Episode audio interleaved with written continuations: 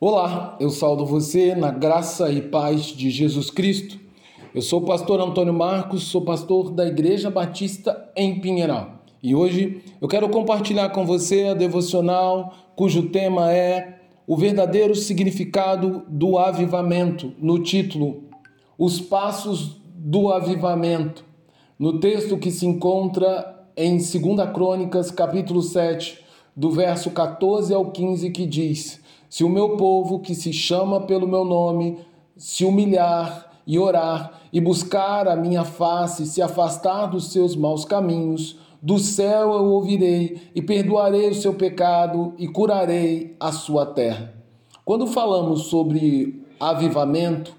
é verdade que não existe um consenso entre os cristãos acerca do caminho que devemos percorrer para alcançar um verdadeiro avivamento. Porém, um trecho da oração de Salomão tem cativado o espírito de muitos líderes cristãos ao longo de toda a história da igreja, como sendo uma espécie de guia para descobrir o caminho do verdadeiro avivamento. Assim, podemos concluir que, biblicamente, seria inconcebível pensar que o avivamento viria sem ao menos um processo de profunda humilhação, onde aquele que busca a face do Senhor manifesta seu profundo e sincero arrependimento por cada pecado que ele comete, crendo que eles são uma terrível ofensa à natureza santíssima de Deus. Em segundo lugar, mas não menos importante na busca do verdadeiro avivamento, vem a oração. Pois sempre que houve na história da igreja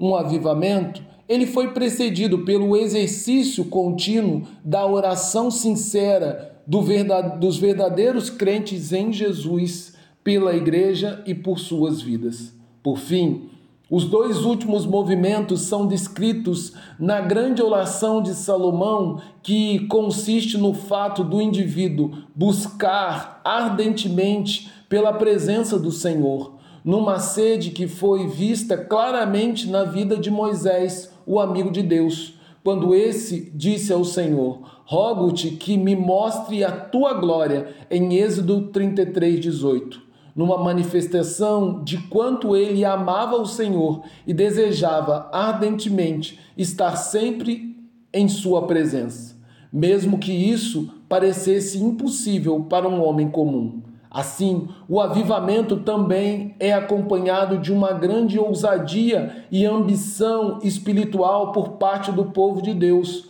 onde os crentes almejam desfrutar mais a fundo de uma relação de intimidade com o Senhor.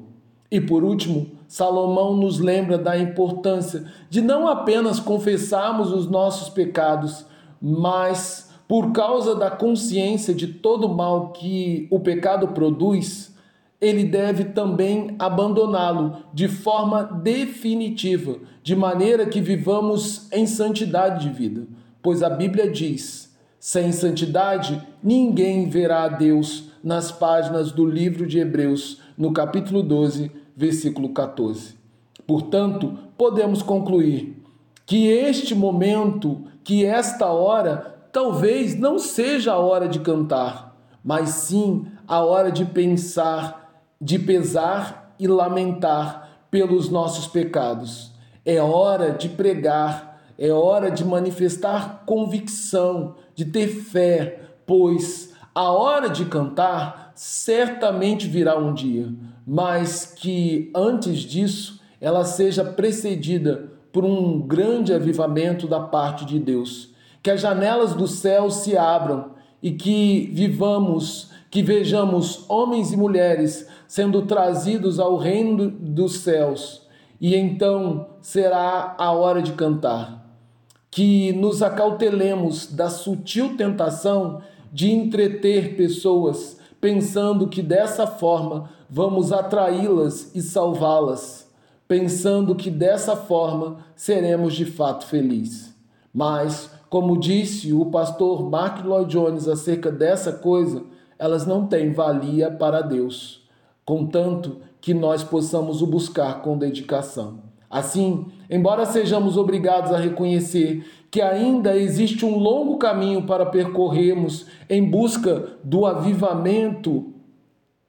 em nossa nação, não devemos ficar desanimados, porque aquele que nos prometeu, ele é fiel para cumprir, e portanto podemos marchar confiantemente para a batalha espiritual contra as forças do mal, crendo que pelo poder de Deus seremos mais que vitoriosos em Cristo Jesus, pois cedo ou tarde Jesus virá, e ele virá e nos levará para viver por toda a eternidade no reino dos céus naquilo que é a verdadeira vida de felicidade e regozijo dos crentes. Logo, a minha oração é que o Senhor nos conceda a coragem e a força para nos, nós darmos os passos necessários para o verdadeiro avivamento, não apenas para a minha vida e a sua vida, mas para a vida daqueles que ainda não conhecem Jesus. Agora, que o amor de Deus Pai, que a graça do Deus Filho e o consolo do Espírito esteja sobre nossas vidas. Amém e amém.